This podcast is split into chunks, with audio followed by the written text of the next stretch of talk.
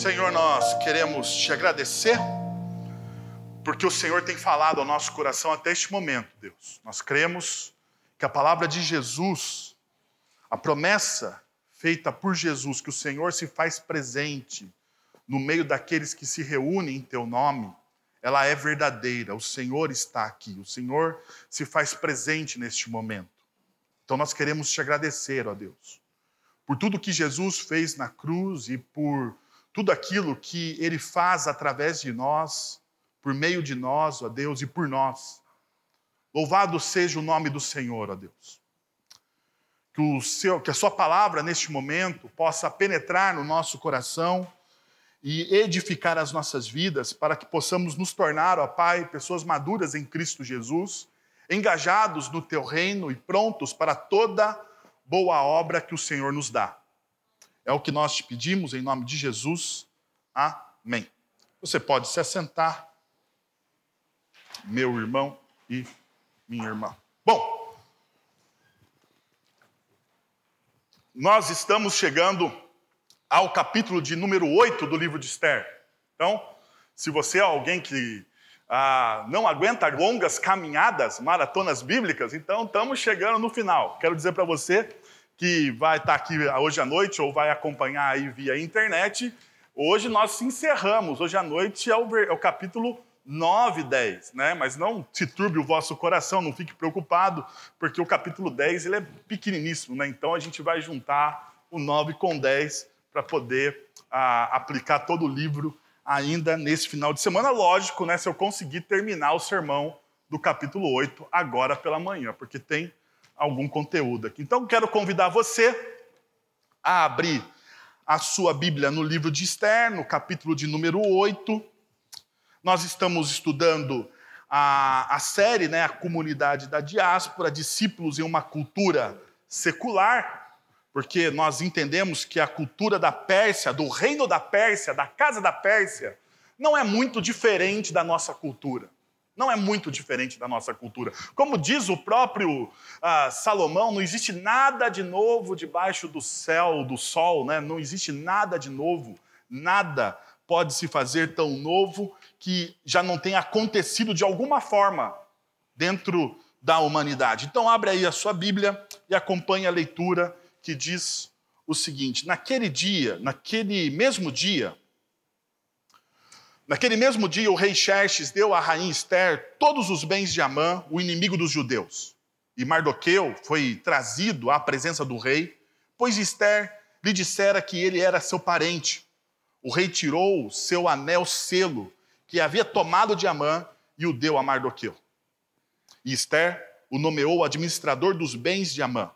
Mas Esther tornou a implorar ao rei, chorando aos seus pés que revogasse o plano maligno de Amã, o Agagita, contra os judeus.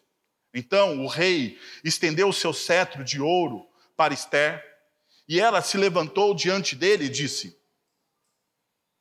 Se o rei, se for do agrado do rei, se posso contar com o seu favor, e se ele considera justo que se escreva uma ordem revogando as cartas de Amã, filho do Agagita Amedate, escreveu para que os judeus fossem exterminados em todas as províncias do império. Pois, como suportarei ver a desgraça que cairá sobre o meu povo? Como suportarei a destruição da minha própria família? O rei Xerxes respondeu à rainha Esther e ao judeu Mardoqueu: Mandei enforcar Amã e dei os seus bens a Esther, porque ele tentou contra os judeus.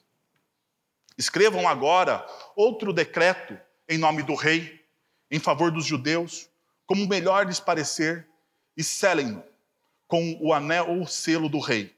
Pois nenhum documento escrito em nome do rei e selado com o seu anel pode ser revogado. Isso aconteceu no 23 terceiro dia do terceiro mês, o mês de Visã, de Sivan. Os secretários do rei foram imediatamente convocados e escreveram todas as ordens de Mardoqueu aos judeus, aos sátrapas, aos governadores e aos nobres das, das 127 províncias que se estendiam da Índia até a Etiópia. Essas ordens foram redigidas na língua e na escrita de cada província e de cada povo, e também na língua e na escrita dos judeus. Mardoqueu escreveu em nome do rei Xerxes, selou as cartas com o anel selo do rei e as enviou por meio de mensageiros montados em cavalos velozes das estrebarias do próprio rei. O decreto do rei concedia aos judeus de cada cidade o direito de se reunirem e se protegerem, de destruírem, matar e aniquilar qualquer força armada de qualquer povo ou província que os ameaçasse, a eles, suas mulheres e seus filhos, e o direito de saquear os bens dos seus inimigos. O decreto entrou em vigor nas províncias do rei Xerxes no 13º dia do 12º mês, o mês de Adar. Ah, uma cópia do decreto foi publicada como lei em cada província e levada ao conhecimento do povo de cada nação, a fim de que naquela, naquele dia os judeus estivessem prontos para vingar-se dos seus inimigos.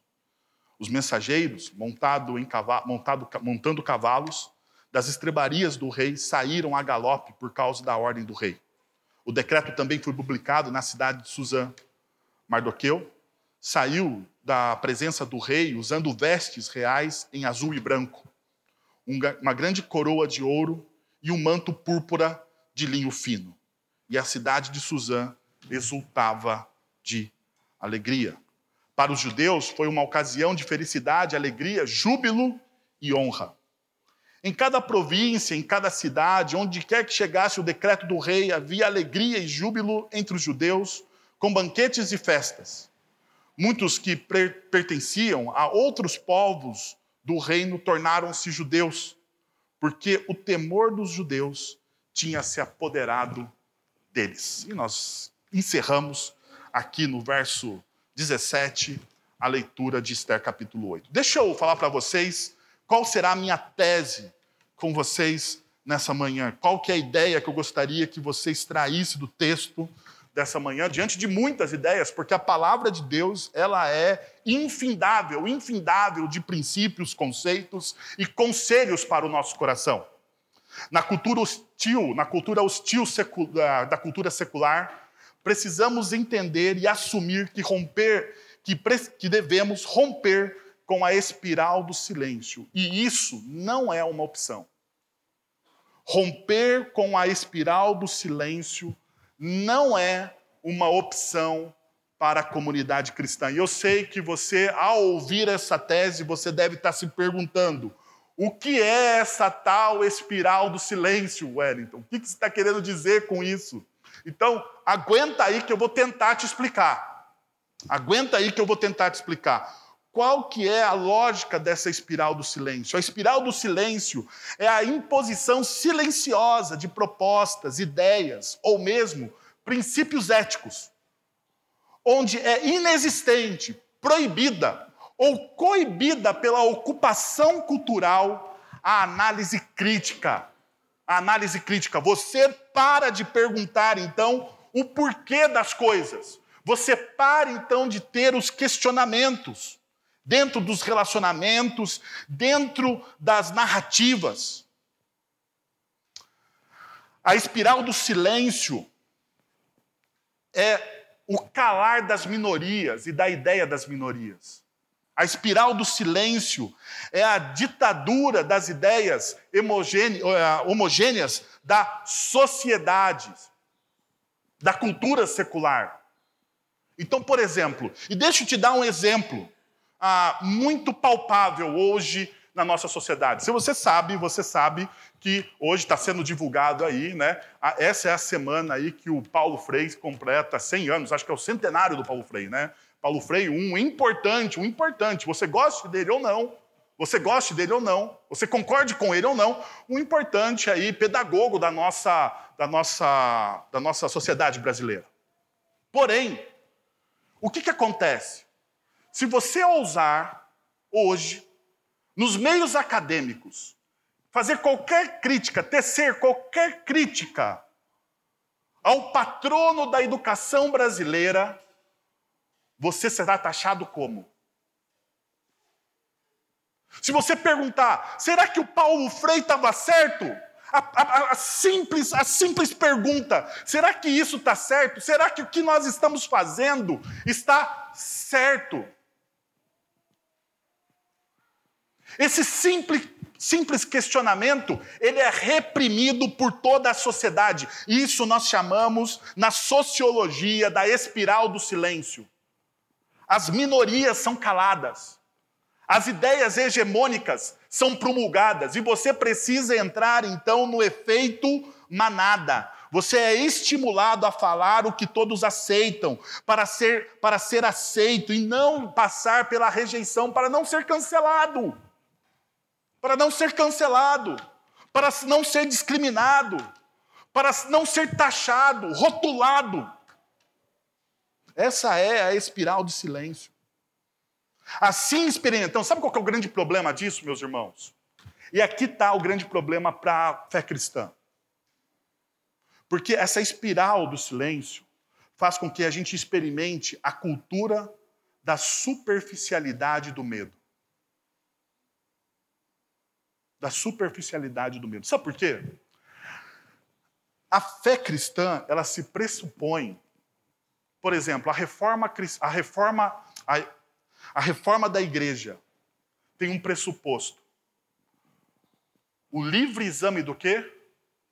Das escrituras sagradas. É um pressuposto da nossa reforma. Então você pode livremente examinar os textos das escrituras sagradas e chegar à sua conclusão, para o bem ou para o mal. Para o bem ou para o mal, você pode, é um pressuposto. O livre exame das, das Sagradas Escrituras é um, pressuposto, é um pressuposto reformado. Quando nós tiramos, quando nós ah, adentramos nessa espiral do silêncio, nós tiramos qual pressuposto? A liberdade de você questionar as coisas.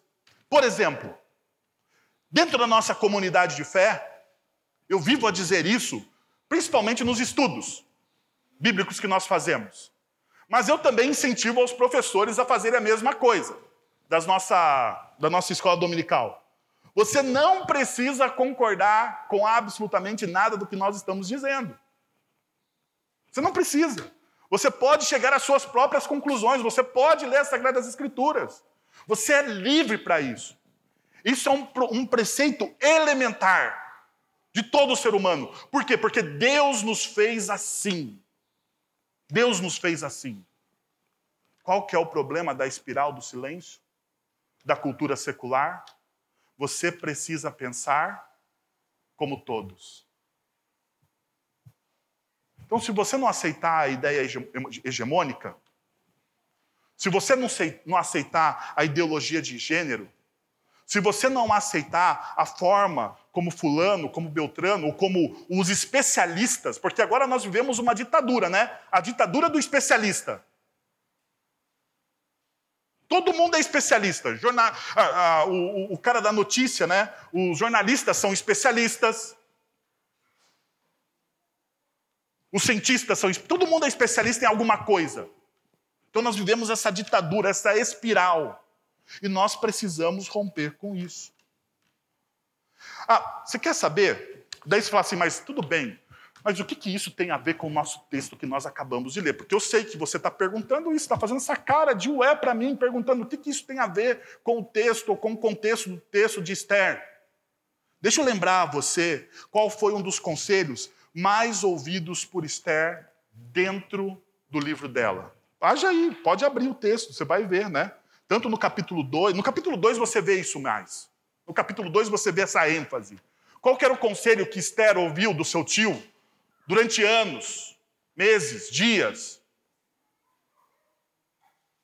Esse conselho, no capítulo 2, tanto no verso 10 quanto no verso 20, é retratado dizendo o seguinte: Esther não tinha revelado ao povo a, a, que povo pertencia, nem a origem de sua família, pois Mardoqueu, seu tio, o havia proibido de fazê-lo. Não fale quem você é, não fale que você é do povo judeu, não fale da sua história, não fale dos seus princípios. Fique em silêncio, porque isso é melhor para você.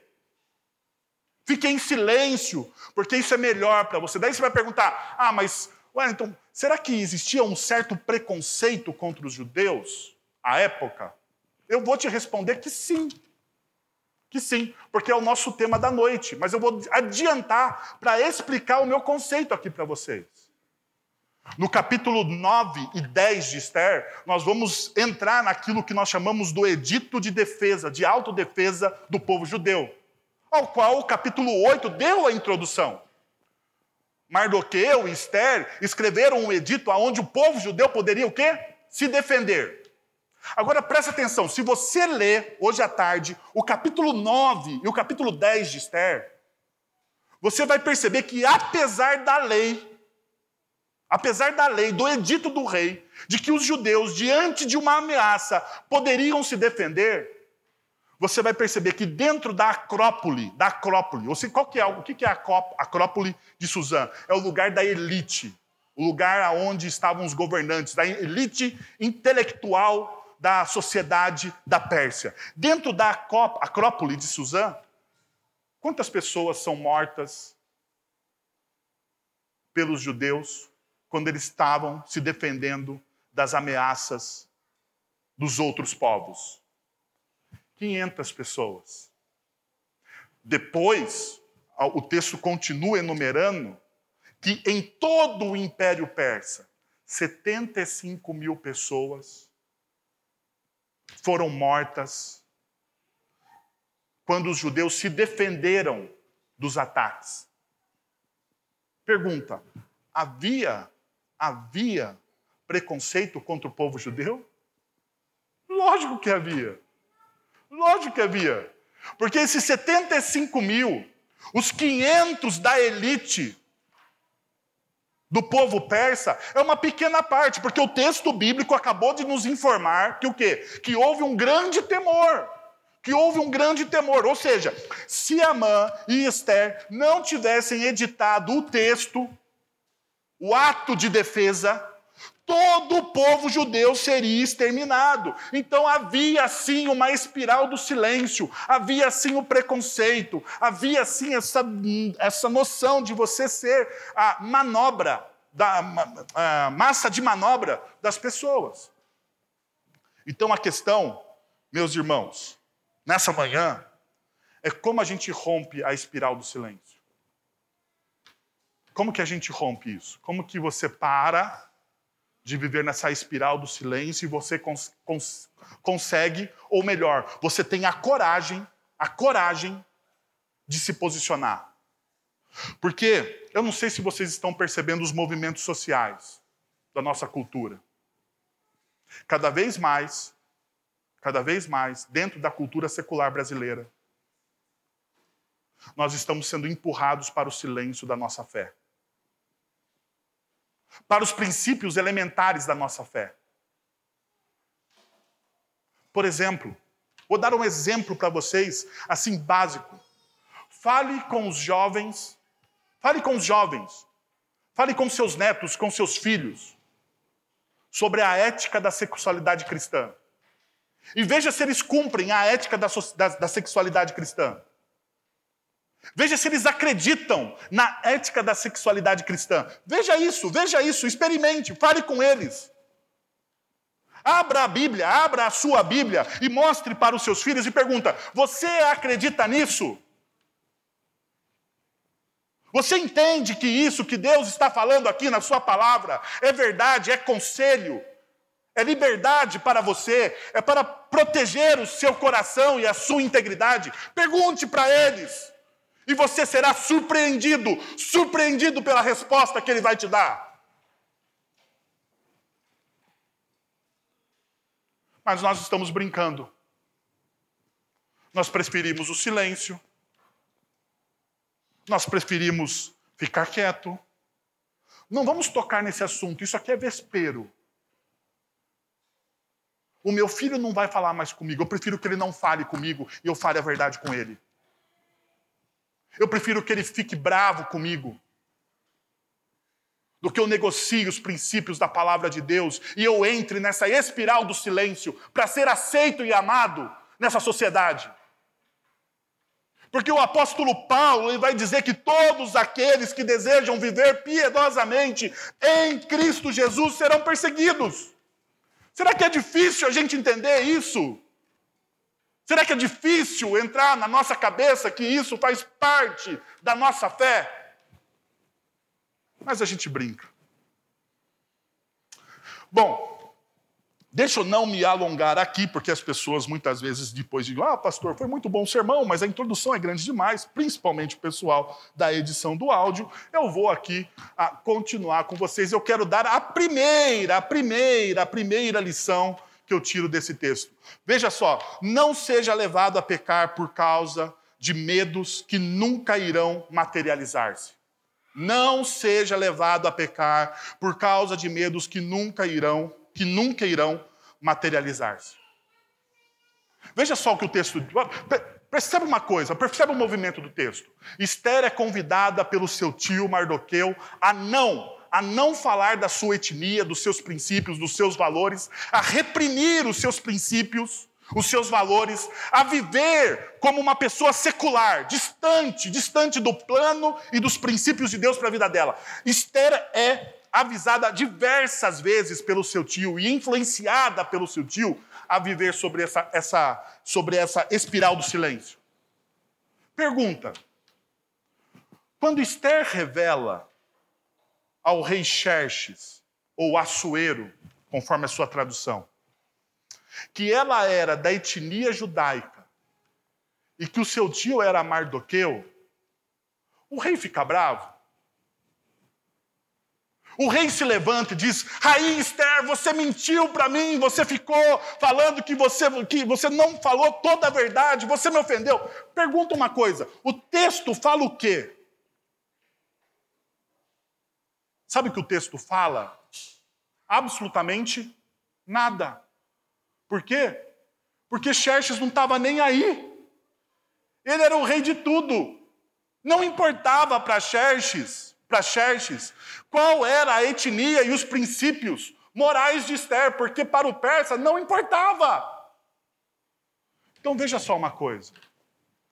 Esther e Mardoqueu tinham medo do que então?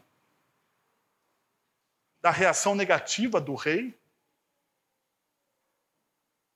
Da reação negativa do rei? Isso fica claro, olha só, verso 1 a 2 do livro, do capítulo 8. Pode ler. Naquele mesmo dia, o rei Xerxes deu à rainha Esther todos os bens de Amã ah, e o inimigo dos judeus. E Mardoqueu foi trazido à presença do rei, pois Esther lhe dissera que ele era o seu parente. O rei tirou seu anel que havia tomado de Amã e deu a Mardoqueu. E Esther o nomeou administrador dos bens de Amã. Então se percebe, que não houve consequência nenhuma, que não houve nada. Eles tinham medo de algo que nunca, que nunca se materializou-se. Quantas vezes nós somos assim, gente? Quantas vezes nós temos medo de algo que não se torna real, não se torna palpável? Você se nega a falar dos seus princípios, você se nega a viver o evangelho de maneira plena, com medo às vezes. O que, que as pessoas vão pensar de mim? Perceba, você antes de viver e de experimentar a promessa de Deus, você já tem medo. Você já tem medo, então você não vive, você não experimenta. O medo te paralisa. Então deixa eu criar aqui com vocês um cenário, uma suposição. Uma suposição, um cenário. Imagina o seguinte: se no primeiro encontro entre Assuero e Esther, ela diz quem ela é.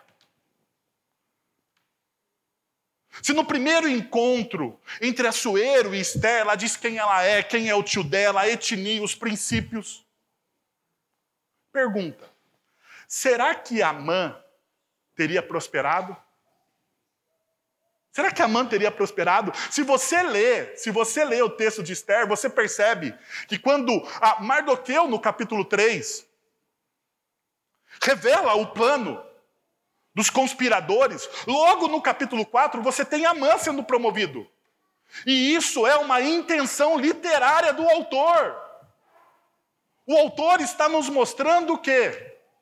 Que ali houve um engano, um engodo, uma atitude errada, uma forma de viver os princípios do reino de Deus de maneira equivocada, porque quando nós não vivemos de maneira real o princípio do reino de Deus na nossa vida, no nosso dia a dia, nós não experimentamos a promessa de Deus.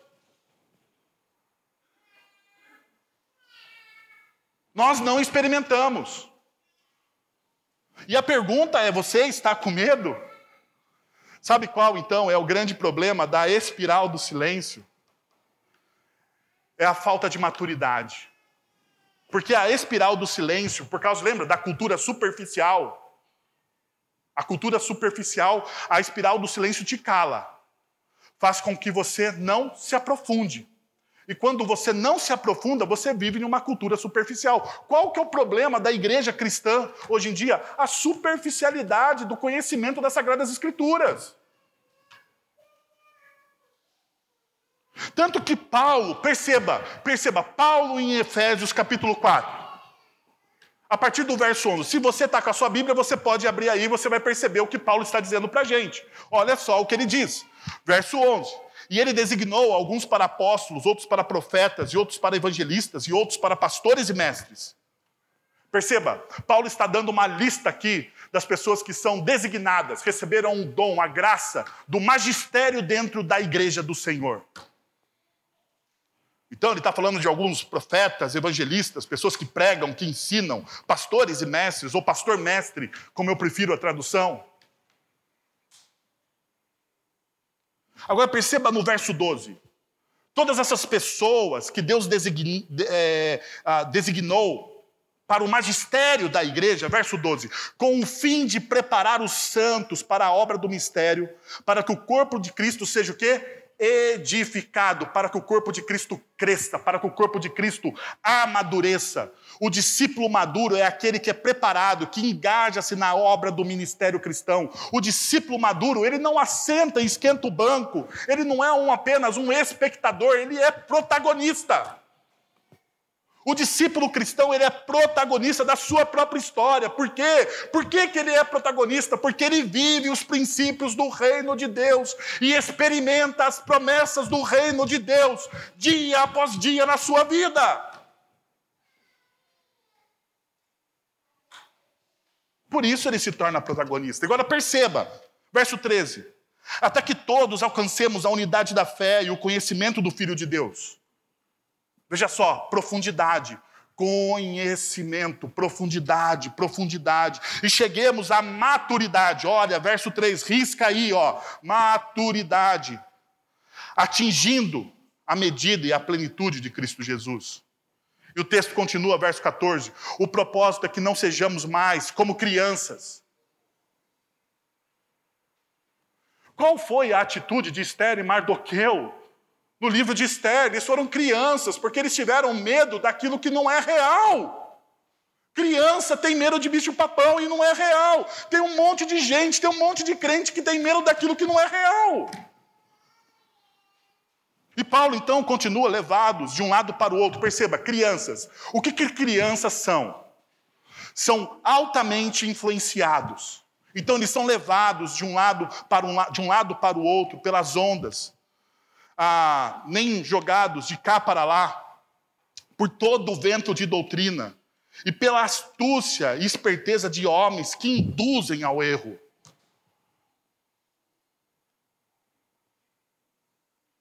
Que induzem ao erro, homens que induzem ao erro. Você ouve, perceba, superficialidade da fé. Você ouve alguém falar de Cristo Jesus e você acha legal. Ah, que bonito que ele disse.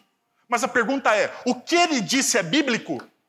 O que ele disse tem embasamento nas Sagradas Escrituras? O que ele pregou para você sobre prosperidade, sobre, ah, sobre crescimento pessoal, ah, o coach gospel? O que ele pregou para você? O que ele disse para você? Aquilo que fez cócegas no seu coração?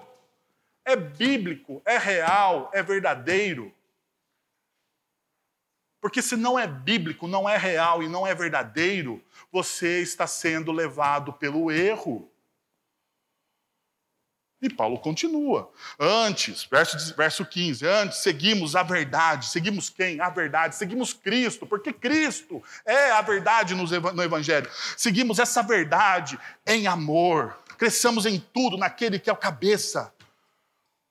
Vamos nos aprofundar, e quando nós nos aprofundamos, nós crescemos.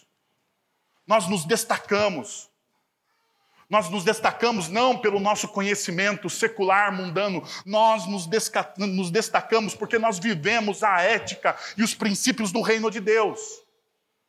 E o texto diz: dele todo o corpo ajustado e unido, pelo auxílio de todas as juntas, cresce e edifica-se a si mesmo em amor, na medida em que cada parte realiza o quê?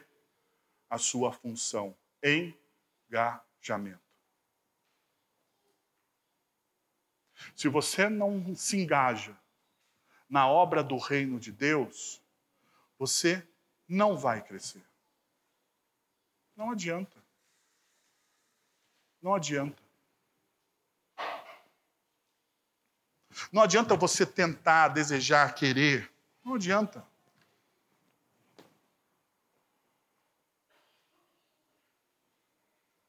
Você precisa experimentar, experimentar esse crescimento. Mas a superficialidade cultural faz o contrário na sua vida. Olha só o que o texto de Tiago nos ensina, porque fala sobre maturidade também. E olha o que o texto de Tiago nos ensina, capítulo 1, verso 2. Meus irmãos, considerem motivo de grande alegria o fato de vocês passarem por diversas provações. Mas deixa eu parar aqui, né? Porque a gente lê esse texto aqui e a gente fala assim, mas Tiago está louco. Tiago está louco por quê? Como que eu vou passar, ou como eu vou ter a grande alegria pelo fato de estar tá passando diversas provações? Por quê? Porque existe um equívoco na nossa interpretação do texto. Porque nós somos muitas vezes superficiais na nossa interpretação do texto. A palavra aqui, a ideia de provação é de prova. É quando a sua fé é provada, a sua fé é testada. Não está falando somente de provação no sentido de coisas ruins que acontecem na sua vida e você fala, isso aqui é uma provação. Não! Não! É quando você sai segunda-feira para trabalhar e sua fé será provada de segunda a sábado. A sua fé será provada no seu trabalho, nos seus relacionamentos seculares. É lá que a sua fé é provada. E daí Tiago está dizendo o seguinte: olha, quando a sua fé for provada, no seu dia a dia você tem o quê? Um motivo de se alegrar. Faz sentido isso? Mas nós, somos, nós gostamos da, da, superficialização. Por quê? Por que você gosta da superficialização das Escrituras? Porque você reduz o conceito. E quando você reduz o conceito, você não tem a obrigatoriedade de viver aquilo para a sua vida. Perceberam? Se eu disser que esse conceito é só por momentos difíceis, nos momentos bons da minha vida, eu não preciso viver. Perceberam? Redução do conceito faz com que você não experimente o quê? A profundidade da fé. Verso 3: Pois vocês sabem que a prova da fé de vocês produz perseverança, ou seja, continuidade, dia após dia. E a perseverança deve ser a ação completa, a fim de que vocês sejam maduros e íntegros, sem lhes faltar coisa alguma. Se algum de vocês tem falta de sabedoria, o que, que você faz? Você peça a Deus que a todos dá livremente, de boa vontade, e lhe será concedido. Então perceba, olha só, ele fala de perseverança. Perseverança é o caráter da constância. A pessoa perseverante, dia após dia, continua lutando. Ela não desiste. A ideia da perseverança aqui está ligada ao atleta, aquele que treina constantemente, repete constantemente. Como que você cresce? Constantemente, constantemente treinando as Sagradas Escrituras, constantemente examinando o seu coração, constantemente entrando e saindo da presença de Deus e mostrando para o mundo que você é um filho de Cristo Jesus e da cruz. E daí ele fala mais duas coisas, mais dois conceitos. Ele fala: você deve se tornar então maduro. Maduro. Porque aquele que é perseverante, ele se torna o quê? Maduro. E veja só, a palavra maduro aqui é teleios. E a ideia do teleios é, uma, é um completo conhecimento da verdade. Você se torna uma pessoa conhecedora da verdade. Então, essa palavra teleios aqui tem a ver com intelecto. Com o seu intelecto. Com aquilo que você conhece das Sagradas Escrituras. E daí ele continua dizendo: olha, você não é só maduro, porque você é alguém preparado, conhecedor da verdade, mas você também é alguém íntegro. Você é também alguém íntegro. E perceba uma coisa: íntegro aqui, a palavra é colocleros. Colocleros, que significa o quê? Sem mancha, sem culpa e aqui é o envolvimento emocional, é o saber, é o domínio de dizer não. Porque como que você evita o pecado? Pelo conhecimento intelectual de saber que aquilo não está na palavra de Deus. OK? Como é que você evita? Como é que você se torna alguém maduro? Pelo conhecimento intelectual mas como você diz mesmo não ao pecado? Por uma força emocional. Quer que eu prove isso para você? Já falei isso aqui. Já falei isso aqui. Mas tem coisas que nós sabemos que fazem mal, mas mesmo assim a gente continua fazendo. Porque existe o quê? Um, um envolvimento emocio emocional. Por exemplo, você paga um absurdo. Desculpa se tem algum nutricionista aqui, mas você paga um absurdo para fazer a consulta com o nutricionista, que deve pagar, né? porque afinal de contas é um trabalho honesto e abençoado por Deus. Então você paga lá o seu absurdo, porque o absurdo vai ser pelo quê? Porque você vai pagar a consulta e não vai segui-la. Então se torna um absurdo pós-pagamento da consulta. Não porque o preço seja um absurdo, mas porque você vai pagar algo que você não vai seguir. Porque quando você olhar que o nutricionista cortou coisas que você gosta e que estão ligadas ao seu coração emocional, pergunta: você vai seguir a dieta ou não? Você não vai. Seja sincero com você mesmo, você não vai. Você vai arrumar um jeito de dizer só hoje. Só hoje você vai fazer aquele jejum intermitente. Não vou comer durante dois, 12 horas para comer aquele chocolate que eu gosto, tomar aquele sorvete, ou fazer qualquer outra loucura. Você cometerá uma loucura por aquilo que você gosta. E a razão não explica. A razão não explica a loucura do seu coração. Então perceba, quando o Tiago está falando aqui que alguém que persevera, que treina a sua vida, que se torna maduro, ele está falando exatamente disso. Ele está falando: olha, você tem que ganhar um conhecimento intelectual robusto a respeito da palavra de Deus. Mas isso não pode penetrar somente na sua mente. Isso tem que ir para o seu coração. Então, deixa eu voltar aqui em uma conversa que a gente teve no começo da nossa mensagem sobre a educação de filhos. Você, pai e mãe, vocês são os sacerdotes dos seus filhos. Essa é a sua responsabilidade. Se você não sabe disso, você deveria aprender isso. Você é o responsável espiritual diante de Deus pelo seu filho. Então não adianta você dar só para ele conhecimento intelectual do que? Da palavra de Deus. Você precisa dar exemplos emocionais da palavra de Deus. O seu filho, a sua filha, a pessoa ao qual você é responsável você precisa demonstrar que você é apaixonado por Deus. Que Jesus de fato morreu na cruz por você e que isso faz toda a diferença na sua vida. Toda a diferença na sua vida. E por isso fazer toda a diferença na sua vida, você quer dar a Ele isso também. Você quer passar isso a Ele. Você quer demonstrar isso a Ele.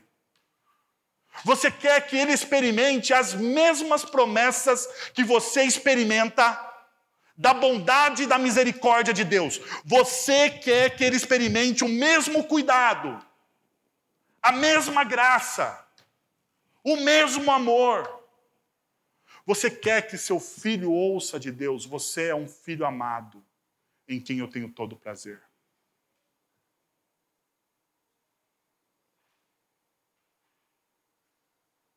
Como você faz isso? Perseverando. Perseverando. Se tornando alguém maduro em Cristo Jesus. Maduro. Conhecimento pleno de quem Deus é e o que Ele fez por você e apego, ou melhor, conhecimento emocional de quem Deus é e o que ele fez por você. Porque existem os dois conhecimentos: o conhecimento intelectual e o conhecimento o quê? Emocional. São os dois tipos de conhecimento que nós temos. E a Bíblia junta os dois na pessoa de Deus. Lembra que eu falei que talvez nós terminaríamos o capítulo 8 hoje pela manhã? Então eu vou fazer o seguinte. Hoje à noite a gente termina o 8. Porque já são.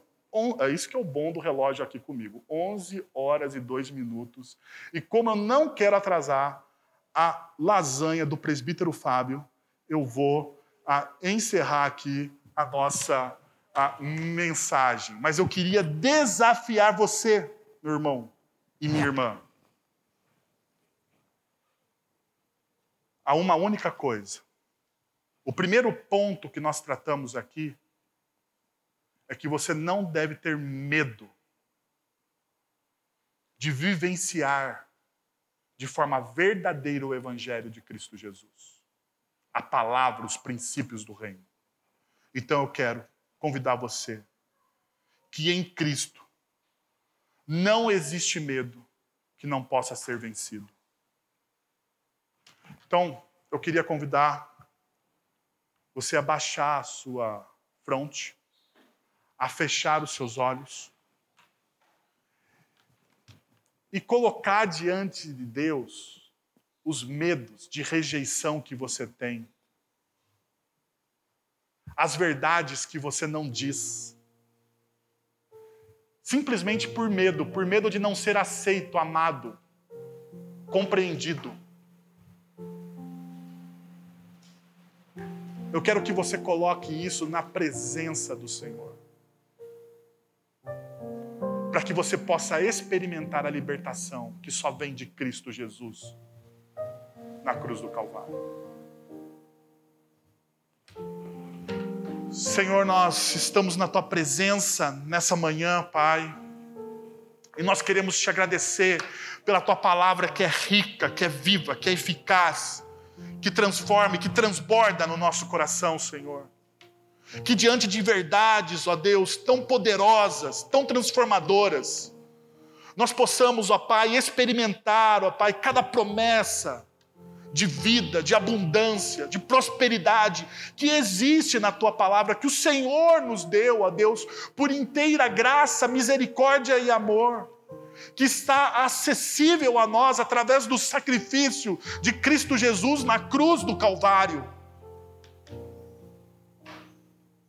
Nós queremos, ó Deus, te agradecer, te bendizer, ó Pai, e ao mesmo tempo suplicar Tira todo o medo do nosso coração, Senhor. Todo o medo de testemunhar, de enviajar-se, Senhor, de servir. Nos liberta desse medo opressor. que faz com que o nosso testemunho se, trans, se transforme em algo pífio, insignificante, Senhor. Faz dessa comunidade, Pai, uma grande comunidade de testemunho vivo da verdade do Evangelho, do amor ao Evangelho de Cristo Jesus. De pessoas, famílias transformadas, Pai, pela cruz de Cristo. Retira o medo, Senhor. Que o medo no coração não se materialize, Pai, e não paralise as pessoas. Que cada um aqui coloque os seus medos diante do Senhor e que o Espírito Santo vá limpando, restaurando e trazendo a coragem,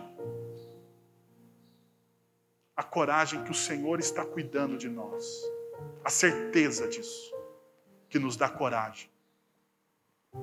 É em nome de Jesus que nós oramos. Amém. Meu irmão e minha irmã, quero convidar você a se colocar em pé. Nós orarmos, nós recebemos a bênção do Senhor e irmos para um momento de regozijo com nossas famílias em almoço e comunhão. Vamos receber a bênção. Agora, irmãos, que a graça de nosso Senhor e Salvador Jesus Cristo, o amor de nosso Deus e Pai, o conselho, o consolo, o poder e a ação do Santo Espírito de Deus esteja sobre vocês agora e pelos séculos dos séculos. Amém. Deus abençoe, um excelente domingo e almoço para vocês.